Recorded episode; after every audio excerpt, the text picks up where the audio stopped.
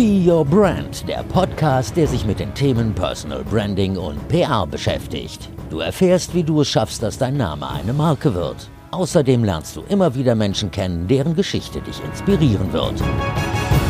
Schön, dass du dabei bist bei deinem Personal Branding Podcast. Mit allem, was ich mache, mit diesem Podcast, mit meinem Newsletter und vor allen Dingen 1 zu 1 Coaching möchte ich dich dazu motivieren, mit deiner Leidenschaft sichtbar zu werden, sodass auch andere merken, dass du eine Expertin oder ein Experte auf deinem Gebiet bist und dass du die Aufmerksamkeit bekommst, die du wirklich verdienst, für das, was du kannst, für das, was du leistest. Und gerade in einer Zeit wie dieser, in der die Arbeit Arbeitswelt immer unsicherer wird, ist es so wichtig, dass du wirklich mit deinen Stärken sichtbar wirst. Und genau dazu möchte ich dich motivieren. Und eine Person, die mit ihren Stärken sichtbar ist, mit der spreche ich heute, und sie heißt Aleph Doan. Und sie ist eigentlich so ein bisschen auf Umwegen mit ihrer Leidenschaft sichtbar geworden. Sie ist Chefreporterin bei Media Pioneer. Das ist das Medienunternehmen von Gabor Steingart. Mit dem gibt es auch schon eine Be Your Brand Folge. Die habe ich in den Show Notes verlinkt. Also wenn du mehr darüber erfahren möchtest, hör da auch gerne rein. Aber zurück zu Aleph. Ihr Thema ist Politik. Und sie sagt, als Kind von eingewanderten Menschen ist es unmöglich, apolitisch zu sein. Und deshalb ist sie dort gelandet, wo sie jetzt ist. Sie kümmert sich um die politische Berichterstattung bei Media Pioneer und hat dort ihr eigenes Podcast-Format und darüber hinaus wird sie ganz oft als Expertin auch in Fernsehtalkshows eingeladen. Und wir sprechen darüber, wie es für sie ist, im Fernsehen sichtbar zu sein, aber auch darüber, welche Social-Media-Kanäle sie für ihre eigene Sichtbarkeit und ähm, ja, für ihren Expertenstatus nutzt. Und ich kann schon mal vorwegnehmen, beides fällt Aleph nicht besonders leicht. Weder die Fernsehauftritte noch ihre eigenen Social-Media-Aktivitäten. Und ich bin mir sicher, dass du dich da an einigen Punkten, gerade was Social Media angeht, auch so ein bisschen in sie hineinversetzen kannst. Warum sie aber trotzdem nicht aufhört, auch wenn es sie Überwindung kostet, das erzählt sie im Gespräch. Außerdem gibt's ganz viele Tipps und ähm, ja, sie, sie guckt so ein bisschen oder nimmt uns ein bisschen mit hinter die Kulissen und erzählt, wie sie es schafft, Interviewpartnerinnen so richtig gute Antworten zu entlocken. Außerdem erklärt sie, warum Media Pioneer so viel Wert auf die Sichtbarkeit seiner Mitarbeiterinnen und Mitarbeiter legt, also ganz anders als andere Medienunternehmen oder klassische Medien. Und noch ein Hinweis, während des Interviews war Aleph auf der Pioneer One, also dem Medienschiff vom Steingart-Unternehmen unterwegs und der Ton ist deshalb nicht ganz so gut, wie du ihn hier bei Be Your Brand gewohnt bist. Dafür gibt's eine kostenlose Rundfahrt durch Berlin, durch die Hauptstadt und du hast immer wieder so ein paar Vögelchen im Hintergrund. Und das Ganze nimmt trotzdem dem Inhalt irgendwie nicht die Show weg oder stiehlt dem Inhalt nicht die Show. Also du kannst auch inhaltlich einiges lernen, einiges mitnehmen. Deshalb lass dich inspirieren hier bei Be Your Brand von Aleph Doran. Viel Spaß! Vielleicht fange ich mit meiner größten Leidenschaft an. Meine größte Leidenschaft ist eigentlich das Lesen. Ähm, und, und eigentlich auch. Also ich lese sehr, sehr viel, sehr, sehr gerne seit äh, kleinstem und jüngstem Alter und äh, das, das Sprechen über Literatur, über Philosophie, über Ideen und vor allen Dingen, und das steckt ja in all dem immer drin, über Menschen, äh, ist meine größte Leidenschaft. Und ich bin froh, dass ich das gewissermaßen zumindest auch zum Beruf gemacht habe. Ich ähm, bin Journalistin, Politikjournalistin mit Fokus auf erster Linie, ähm, in erster Linie auf Gesellschaftspolitik, aber auch ähm, alles, was mit Kultur zu tun hat, also sowas wie politisches Feuilleton, könnte man sagen. Ich lebe und arbeite in Berlin. Ähm, ich bin Deutsch-Türkin und äh, freue mich heute bei dir im Podcast zu sein. Ich freue mich auch sehr und äh, man sieht es jetzt nicht, aber du bist auf eurem Medienschiff und fährst durch Berlin und ich, ich höre zwar zu, aber sehe so rechts und links ähm, diese ganzen Regierungsgebäude sind das sehr faszinierend. Wunderschön. Wir sind jetzt gerade am Kanzleramt vorbeigefahren, genau. Das auf der anderen Seite, also äh, auf der linken Seite oder rechts von dir, der Hauptbahnhof? Genau, jetzt rechts von ja. mir fahren wir gerade am Hauptbahnhof vorbei. Ha, okay, jetzt habe ich mich selber unterbrochen. Ähm, wir sprechen nachher noch äh, ausführlich über deinen Job. Aber vorher noch mal eine eher persönliche Frage. Was macht für dich einen Tag zu einem perfekten Tag? Was muss passieren, damit du glücklich und zufrieden ins Bett fällst? Ähm, also es gibt ja die bekannte Definition von keine Termine und leicht einsitzen. Davon nicht so weit entfernt, außer mit dem Zusatz, dass ich sagen würde, der perfekte Tag ist der, den ich mit Menschen verbringen kann, die ich liebe. Und ähm, unabhängig davon, wo wir sind, was wir machen, finde ich eigentlich äh, entspanntes Beisammensein und Zeit füreinander haben, ob es bei einem Frühstück ist, bei einem Abendessen ist, bei einem Spaziergang oder was auch immer, ist für mich eigentlich die Definition von Glück. Gibt es in deinem beruflichen Leben einen ganz normalen Tag? Falls ja, wie sieht der aus? Gibt es nicht. Ähm, viele Tage haben Elemente, die sich wiederholen. Bei mir persönlich bedeutet das, dass ich irgendwann auf unser Redaktionsschiff gehe und hier anfange zu arbeiten. Und es ist je nach Tag ganz unterschiedlich. Das bedeutet oft, dass ich in unser Podcast-Studio gehe und dort Gespräche oder Interviews führe mit Menschen, die mal sehr bekannt sind, mal gar nicht bekannt sind, aber immer über Themen, für die diese Menschen brennen und für die ich mich interessiere und von denen ich ausgehe, dass die die Gesellschaft auch irgendwie interessieren oder zumindest betreffen. Darüber hinaus äh, ist es viel Lesen. Das ist äh, eins der Vorteile meines Berufs, dass ich viel, viel lese für meine Arbeit. Ähm, viele Gespräche führe, ähm, Veranstaltungen moderiere. Also es sind wirklich immer sehr unterschiedliche Tage, in denen sich ähm, Elemente immer wieder wiederholen. Du moderierst für Media Pioneer den Podcast Der achte Tag. Hast du sonst noch eine Aufgabe innerhalb dieser Media Pioneer Familie oder kannst du vielleicht einfach mal für die Hörerinnen und Hörer, die zum Beispiel noch nicht den Podcast mit Gabor Steingart, eurem Günther gehört haben, erzählen, was Media Pioneer eigentlich ist, was ihr macht? Ja, gerne. Also ähm, Media Pioneer ist das Unternehmen, zu dem The Pioneer als die Medienmarke gehört, für die ich arbeite. Ich bin Chefreporterin bei The Pioneer. Und äh, The Pioneer ist ein äh, letztlich ein journalistisches Projekt, Journalismus neu und auch anders zu denken und auch ähm, mit unseren Hörerinnen, Lesern, mit unseren Pioneers zu teilen. Und das bedeutet in erster Linie ähm, Kommunikation auf Augenhöhe. Also wir wollen nahbar sein, deswegen arbeiten wir auf dem Schiff, damit die unsere Abonnentinnen und Abonnenten jederzeit zu uns kommen können, uns besuchen können, wenn sie Mitglied bei uns sind. Und wir machen reinen Digitaljournalismus und sind ähm, spezialisiert auf Newsletter und Podcasts, aber machen auch die ganz klassischen Dinge wie eine Cover Story einmal in der Woche, was so etwas ist wie unsere Titelgeschichte wenn man uns sich als äh, Wochenmagazin zum Beispiel vorstellen würde. Und dann haben wir unterschiedliche Formate, die meistens eng mit Autorenmarken verbunden sind. Und diese unterschiedlichen Formate sind so etwas wie ähm, der Versuch, Ressorts neu zu denken. Also wir sind nicht aufgeteilt, zumindest in unserer Darbietung, nicht aufgeteilt in Politik, Wirtschaft, Feuilleton, Sport etc., sondern wir haben einzelne Formate. Du hast gerade gesagt, ihr seid so aufgeteilt in Autorenmarken, wenn ich das richtig verstanden habe. Ähm, bei Be Your Brand geht es in erster Linie um das Thema Personal Branding, Sichtbarkeit. Ist bei euch die Sichtbarkeit der einzelnen Autorinnen, Autoren höher aufgehängt als bei anderen Medienhäusern oder wie schätzt du das ein? Ich würde schon sagen, ja. Also in, ich komme ja aus dem äh, klassischen Journalismus, aus dem klassischen Verlagsgeschäft. Und da ist es im Normalfall so, dass überhaupt zum Beispiel Fotos von den Autoren nur dann zu sehen sind, wenn sie Kommentare schreiben.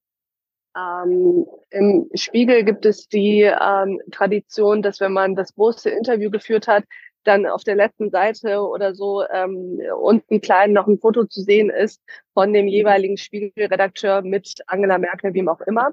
Jedenfalls ist das ähm, bildliche Darstellen der Journalistinnen und Journalisten etwas, wovon man äh, auch aus guten Gründen eher Abstand nahm im Großen und Ganzen. Ähm, das heißt, außer wenn man gerade, und das ist auch bei manchen Zeitungen anders, wenn man nicht gerade einen Kommentar oder die Leitartikel geschrieben hat, war man selten mit Foto zu sehen bei uns.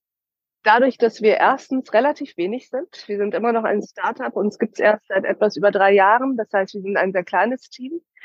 Und ähm, das erhöht natürlich den, ich sag mal, Druck, aber auch den Workload auf die einzelnen Redakteurinnen und Redakteure. Das bedeutet, dass jedes einzelne Format eigentlich auf den Schultern der verantwortlichen Redakteure ähm, steht und die Formate aber auch klar mit den Personen dahinter verknüpft sind.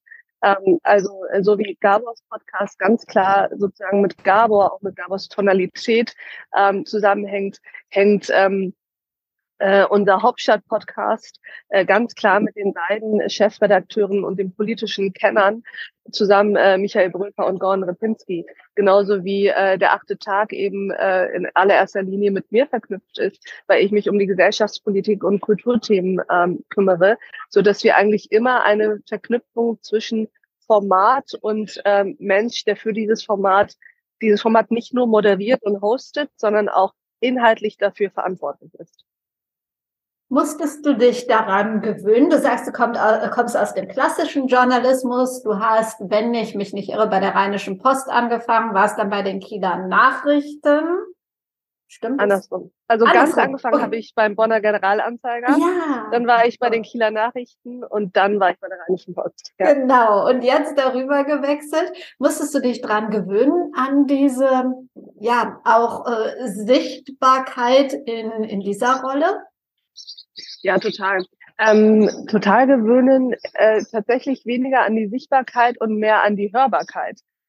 Ich habe mir vorher auch gar nichts im Audiobereich gemacht. Ich komme ja, wie du schon sagst, aus dem Printjournalismus und ähm, bin ja dann äh, mit dem Podcasten habe ich begonnen. Und das war für mich wirklich, wirklich eine in Teilen schmerzhafte Gewöhnungsphase, meine Stimme überhaupt zu hören, mich sprechen zu hören. Ähm, das, ist, das kennt man vielleicht, wenn man äh, sich selber irgendwo zufällig aufgenommen hört, dass einem das so ein bisschen komisch vorkommt und man das am liebsten ausmachen würde. So ging es mir tatsächlich am Anfang sehr. Ähm, ganz abgesehen davon, dass am Anfang äh, auch meine Gespräche nicht so gut geführt waren, wie sie es jetzt sind. Ich will damit nicht sagen, dass sie jetzt besonders gut geführt sind, aber klar habe ich da eine Entwicklung gemacht. Ähm, und das war, glaube ich, das, woran ich mich am meisten gewöhnen musste, das mich hören und das mich sehen äh, ist natürlich auch etwas, äh, was äh, ungewohnt ist, was einen manchmal auch überfordert und äh, was ähm, auch Mut erfordert, weil man sich dadurch natürlich, wenn man sich sichtbar macht, macht man sich eben auch angreifbar und, und, und gewissermaßen ja auch ein bisschen nackig. Und wenn dann irgendwann auch noch die Momente kommen, in denen man äh, erkannt wird, äh, ist das etwas, was ähm, ja eine gewisse Gewöhnung schon braucht, ja. Welche Kanäle nutzt du für deine Sichtbarkeit? Ähm, also zunächst einmal sollte ich vielleicht einschieben, dass mir das äh, nicht sehr leicht fällt, überhaupt für meine Sichtbarkeit zu sorgen im aktiven Sinne. Ich habe ähm, kein Problem jetzt großartig damit, ähm, irgendwo aufzutreten und was zu erzählen oder zu erklären. Äh, ich bin jedes Mal wahnsinnig nervös und denke mir jedes Mal, wieso mache ich das überhaupt? Und ich kann das gar nicht und andere können das besser, aber ich tue es dann trotzdem immer. Ähm, was mir aber wirklich, wirklich schwer fällt, ist proaktiv von mir aus äh, Sichtbarkeit zu suchen und herzustellen. Ich mache das, ähm, wenn du jetzt nach den Kanälen fragst, in erster Linie und eigentlich fast nur auf Instagram, weil ich ähm, dort das Gefühl habe, ich kann mit ein paar Bildern oder auch Videos ähm, schon erklären, was ich meine ähm, und was mir wichtig ist und auch Debatten anstößen, stoßen und auch zu vorhandenen Debatten meine Meinung äußern etc. Ähm, andere Kanäle wie zum Beispiel Twitter nutze ich eigentlich nur passiv, indem ich dort nur lese, ab und zu mal vielleicht gucke, wer was geschrieben hat, ähm, aber kaum selber da aktiv werde.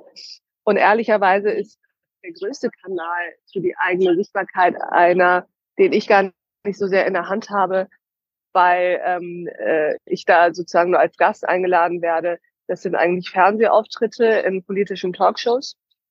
Danach äh, die meiste Sichtbarkeit wird mir dann sozusagen zurückgespiegelt. Ähm, und natürlich ganz klar äh, ist die herausgehobene Sichtbarkeit, die The Pioneer mir anbietet.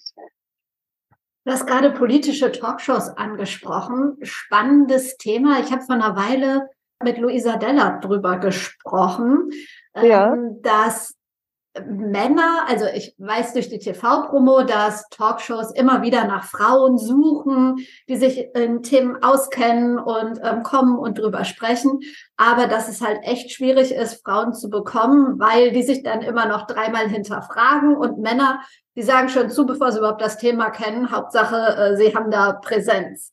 Ähm, Kostet dich das Überwindung zuzusagen? Wägst du auch immer genau ab oder sagst du, nee, ich kenne mich so gut aus in Politik, ich gehe einfach hin?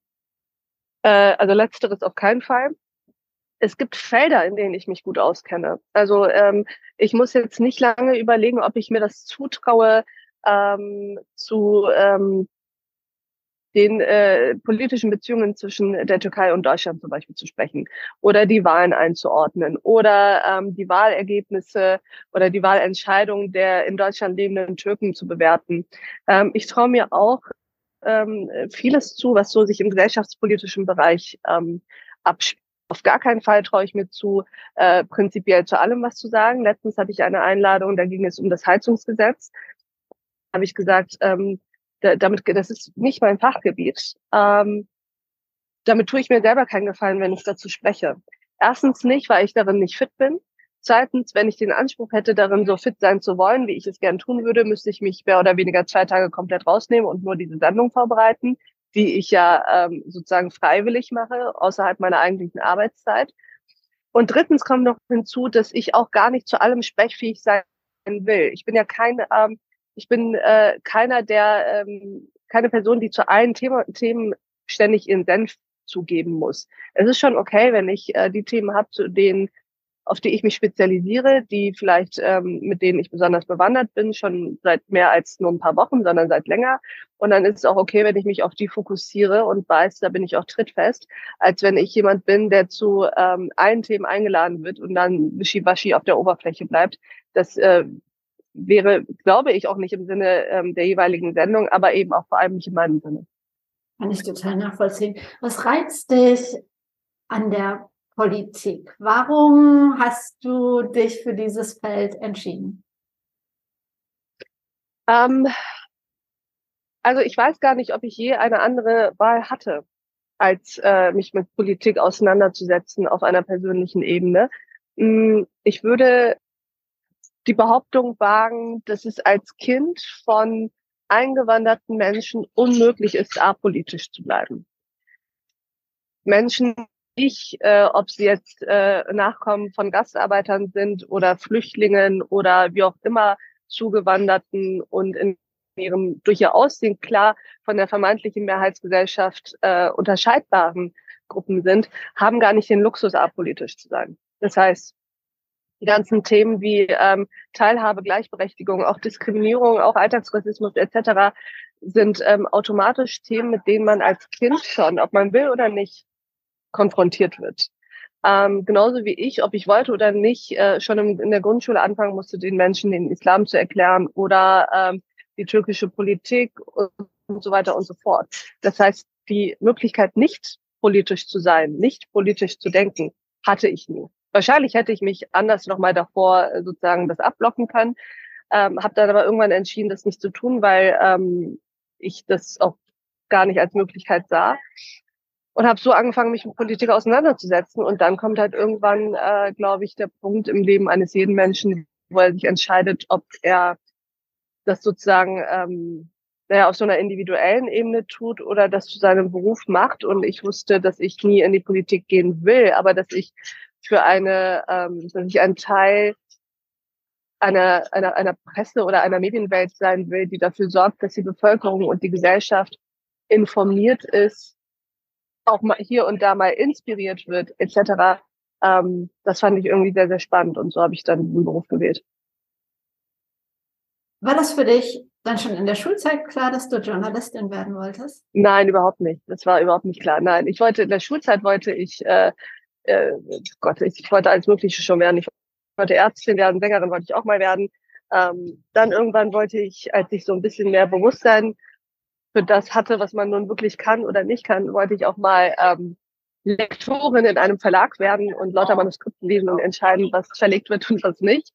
Ähm, nein, ich habe mich irgendwann, ähm, war ich bei den Gezi-Park-Protesten in der Türkei Äh, und das war während meines Studiums und habe da gemerkt, was es eigentlich mit einem Land macht, äh, das keine freie Presse hat, keine unabhängige freie Presse.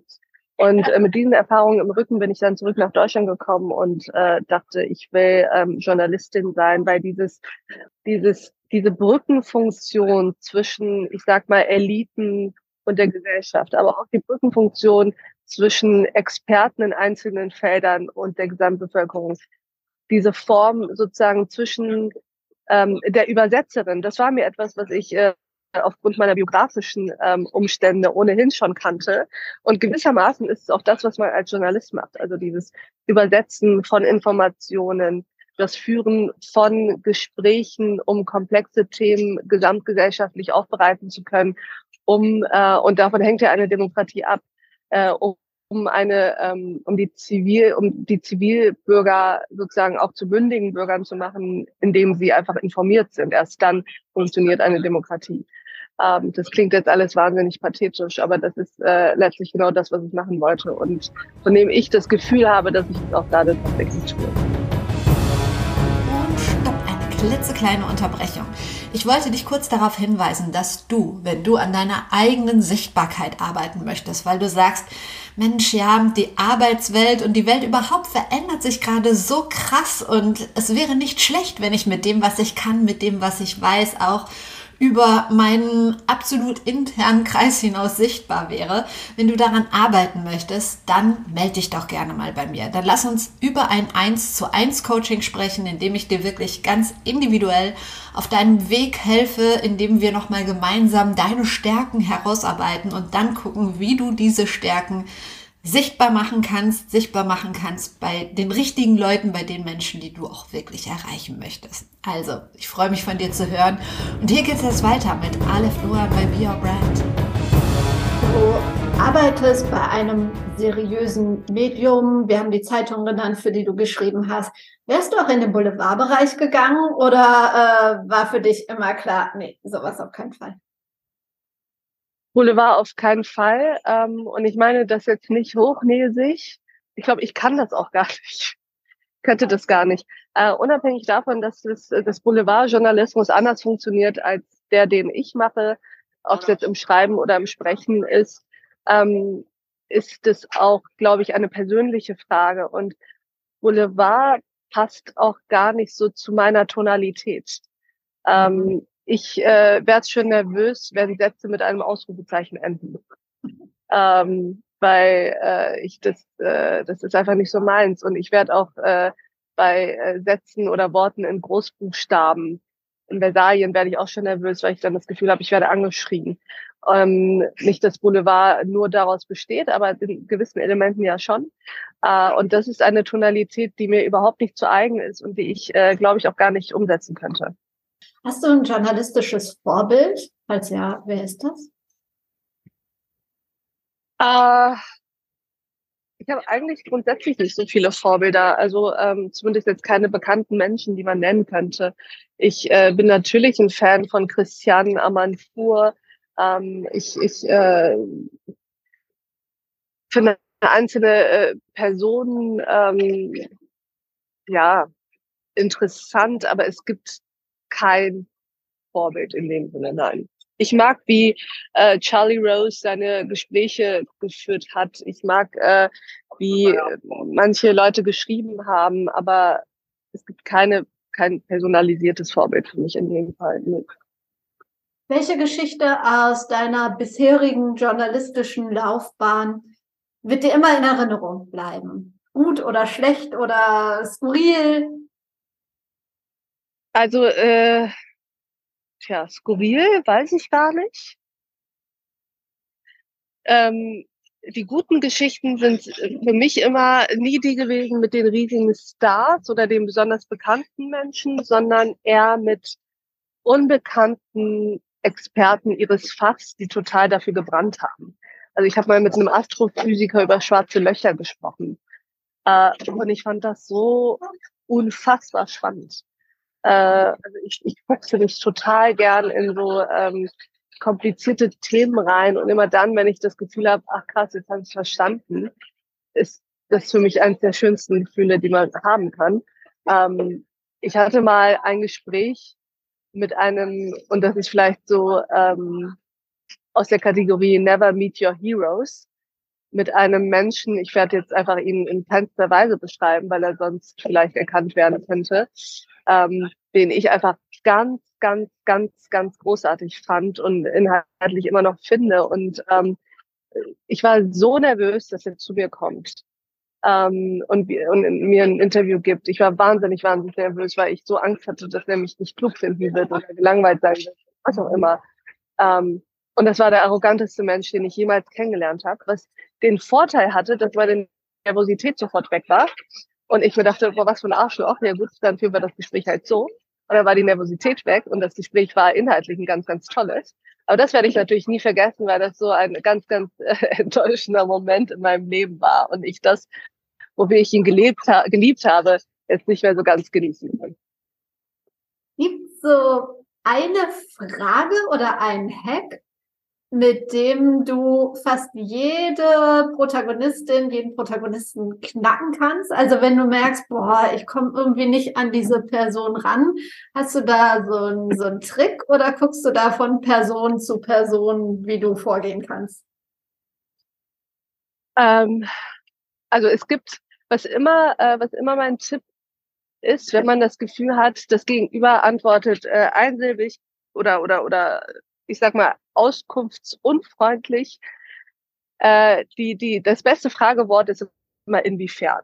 Wenn irgendwer irgendwas erzählt, immer inwiefern fragen, weil dann sind sie ähm, anders als bei anderen Fragewörtern ein bisschen mehr in der Bredouille, sich erklären zu müssen. Also inwiefern. Ähm, und dann ist es so, dass es natürlich, ich sag mal, dramaturgisch immer Sinn macht, äh, zu Beginn bei einem Gegenüber, von dem man das Gefühl hat, der ist irgendwie nicht richtig zugänglich, zu Beginn äh, mit etwas gefälligeren Fragen zu beginnen und dann sozusagen sich vorzuarbeiten.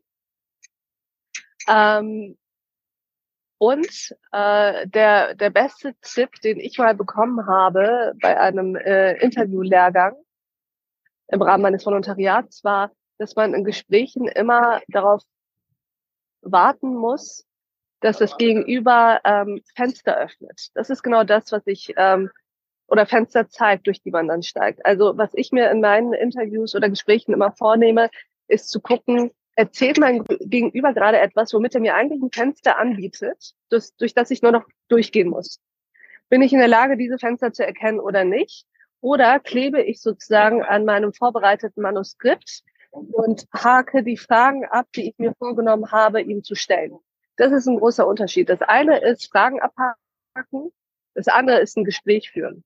Und das ähm, erfordert ein bisschen Mut, weil das bedeutet, dass man sich von der eigenen Vorbereitung auch so ein bisschen frei machen muss und sich der Gesprächsdynamik und dem Gegenüber auch hingibt, nicht wissend, wohin es führen könnte.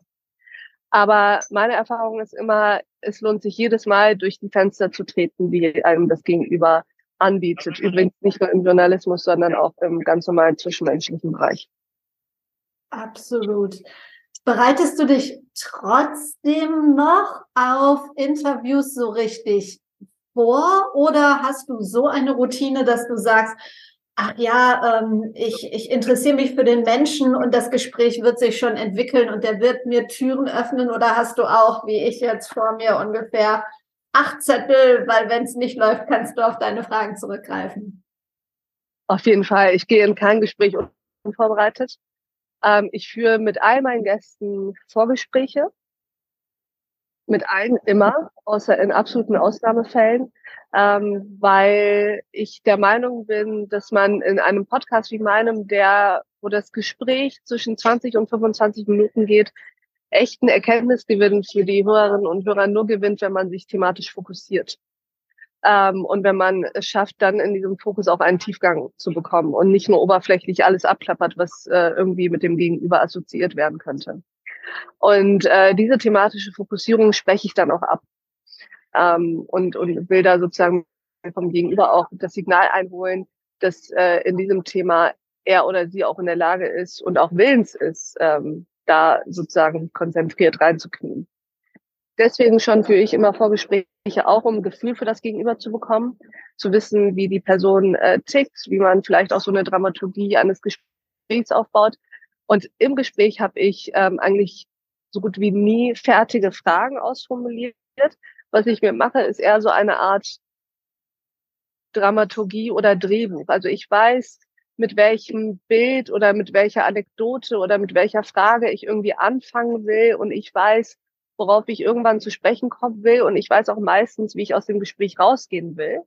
Das ist sozusagen die Struktur, an die ich mich, an der ich mich orientieren kann. Aber eben, wie eben schon gesagt, immer unter der, unter, unter der Möglichkeit, dass das, dass das Gespräch sich anders entwickelt ja. und ich mich von dieser Struktur auch befreien kann. Aber für, den, für den Fall, dass das Gespräch keine Eigendynamik entwickelt, was nicht unbedingt schlecht sein muss, jedes Mal, äh, habe ich sozusagen eine ungefähre ähm, Reiseroute. ja. Wenn du dir für diesen Herbst einen Gast einladen könntest, egal wen, wen wählst du und warum? Oh, vor dieser Frage habe ich mal so Angst, weil ich äh, auch immer davor warne, sich jemand zu sehr zu wünschen. Das hatten wir eben schon das Thema. Ähm, und ich die Erfahrung gemacht habe, dass die Gäste, von denen man es nicht unbedingt erwartet, letztlich äh, ganz, ganz besondere Gespräche bei einem äh, hinterlassen und ganz besondere Momente. Ich würde immer noch sehr gerne mit Angela Merkel sprechen. Ähm, allerdings unter, ich sag mal, anderen Voraussetzungen als so klassische Politik-Interviews. Darüber hinaus bin ich eigentlich, ja, so wie ich kein Vorbild habe, habe ich eigentlich auch kein so riesengroßes, diese Person würde ich unbedingt mal sprechen wollen. Hinzu kommt, dass ich die Ehre und Freude habe, ständig mit großartigen Menschen zu sprechen. Und deswegen ähm, lasse ich mich eigentlich immer so drauf ein und ähm, erwarte von allen Gutes. Ähm, wir hatten vorhin zu Beginn schon, dass ihr durch Berlin schippert. Deshalb ist der Ton auch manchmal nicht ganz so gut, aber dafür darf ich mir Berlin hinter dir angucken, was voll schön ist. Jetzt steht ihr eine Weile. Wo seid ihr jetzt? Genau. Wir sind jetzt am Schiffbauerdamm, das ist unsere Anlegestelle. Wir äh, fahren nicht die ganze Zeit, sondern haben immer so Slots, damit man auch wieder runter und drauf kann. Also sonst äh, wäre man ja sechs Stunden auf dem Schiff gefangen. Und wir haben ja auch Gesprächspartner, Interviewgäste und auch Kollegen, die mal draufkommen und dann auch wieder zu anderen Terminen runter müssen. Deswegen haben wir immer Fahrslots und Anlegeslots. Wann hast du das letzte Mal deine Komfortzone verlassen? Oh, das kann ich genau sagen. Ich habe vor ein paar Wochen die Politik Awards moderiert. Äh, zum ersten Mal gemeinsam mit Hajo Schumacher. Und äh, sowohl ich mich mittlerweile dabei fühle, auf Bühnen oder im Fernsehen vor Kameras ähm, Interviews zu führen äh, oder zu Themen journalistische Bewertungen abzugeben. Ähm, so sehr ist es für mich eine Wahnsinnsherausforderung, einen ganzen Abend zu moderieren äh, und auch ähm, unterschiedlichste Gäste auf der Bühne auszuzeichnen, mit Annalena Baerbock genauso zu sprechen und ein Kurzinterview zu führen wie mit äh, Innenministerin Nancy Faeser. Ähm, so, das war, das war da habe ich big time meine Komfortzone verlassen, ja. Jetzt habe ich nur noch drei Abschlussfragen für dich. Meine erste ja. ist, und die ist, glaube ich, herausfordernd für dich, das beste Buch, okay. das du je gelesen hast. Oh, das ist fies. Ähm, Milan Kundera, die unerträgliche Leichtigkeit des Seins. Das ging ja doch ganz schnell. Dann, wem folgst du gerne auf Social Media und warum? meiner Schwester, weil sie wahnsinnig witzig ist. Hm. Meiner guten Freundin Verena Pauster, weil sie mich mit ihrer Wahnsinnsenergie total motiviert. Ähm und Aurel Merz, weil er wahnsinnig witzig ist auch. Nicht ganz so witzig wie meine Schwester, aber fast genauso witzig. Wir könnten zusammen einen Kanal machen. Meine letzte Frage ist eigentlich eher eine Bitte. Ähm, ich lasse mir ja. gerne Gäste empfehlen, mit denen ich über ja, den eigenen Weg und über das Thema Sichtbarkeit sprechen könnte. Hast du ein oder zwei Vorschläge? Lass mich mal kurz überlegen. Also du könntest natürlich sprechen mit der ähm, mit der Integrationsbeauftragten der Bundesregierung, mit der Frau, äh, mit der Reben. Das ist äh, eine sehr, sehr interessante Person, weil die natürlich mit ihrer Fluchterfahrung etc. und jetzt äh, als jemand in hervorgehobener Position die Themen mehr oder weniger mit beackert, die ihre Biografie auch ähm, geprägt haben. Das wäre, glaube ich, äh, ein ganz, ganz gutes Thema. Ähm, also die Rem Alabali Radovan, ähm, die jetzt auch gerade, glaube ich, Mutter geworden ist. Also mit der könnte man über viele Dinge sprechen. Und ich würde, glaube ich, auch mal ein Gespräch führen mit zum Beispiel, da geht es vielleicht weniger um Personenmarke, aber mehr um plötzliche Sichtbarkeit. Zum Beispiel mit jemandem wie Claudia Major, die in Sicherheitsfragen eine der kompetentesten und renommiertesten Wissenschaftlerinnen ist und seit dem Krieg Russlands gegen die Ukraine in hervorgehobener Position steht und ständig äh, mit ihren äh, sehr, sehr klugen Analysen im Endeffekt die äh, ja, Deutschland mehr oder weniger informiert und aufklärt, aber natürlich wahnsinnig, wahnsinnig viel Hass auch abbekommt äh, weil das ganze Thema Russland-Ukraine ja ähm, äh, eben auch ein sehr zum Teil hässlich diskutiertes Thema ist ähm, und die da auch mit viel Diffamierung etc. Äh, zu kämpfen hat. Da würde ich äh, wirklich mal mit Claudia Major zum Beispiel darüber sprechen, was macht es eigentlich mit einer Wissenschaftlerin und Expertin, die gar nicht, in deren Berufsbezeichnung es gar nicht ist, äh, so mit der Öffentlichkeit sozusagen äh, konfrontiert zu sein und so sehr ständig in der Öffentlichkeit zu stehen und in Talkshows zu sitzen etc., ähm, was das mit ihr eigentlich macht. Also dieses, ähm, was, wie geht es eigentlich unseren Experten in diesen Zeiten der extremen Krisen mit der plötzlichen äh, Aufmerksamkeit, die sie bekommen? Super, super Vorschlag, tolle Idee. Hatte ich auch schon mal überlegt, jetzt zumindest im Nachgang mit dem Christian Drosten mal zu machen. Bei dem war es ja auch so. Da habe ich mich das auch immer gefragt. Genau, bei Claudia Major hat man natürlich nochmal das Frauenthema, ne? Weil die, ähm, weil Christian Drosten äh, bekommt natürlich viel Hass und Hetze ab oder hat abbekommen. Mhm. Äh, das bekommen auch männliche, ich sag mal, ähm, Politikwissenschaftler im Moment. Aber als Frau, als weibliche Expertin ist es nochmal anders, weil dann immer noch die sexualisierte Gewalt als Dimension noch hinzukommt, die bei den Männern eher selten der Fall ist. Ja. Tolles Gespräch. Vielen, vielen Dank für deine Zeit, die tollen Antworten und alles Gute für dich. Vielen Dank für die Einladung und ähm, ich habe mich gefreut. Dankeschön schon wieder. Ich hoffe, dir hat die Folge ein bisschen Spaß gemacht. Du konntest ein bisschen was daraus mitnehmen. Und ähm, ich wünsche dir jetzt noch einen schönen Tag und wollte dich nochmal darauf hinweisen, wenn du an deiner eigenen Sichtbarkeit arbeiten möchtest, dann melde dich gerne bei mir.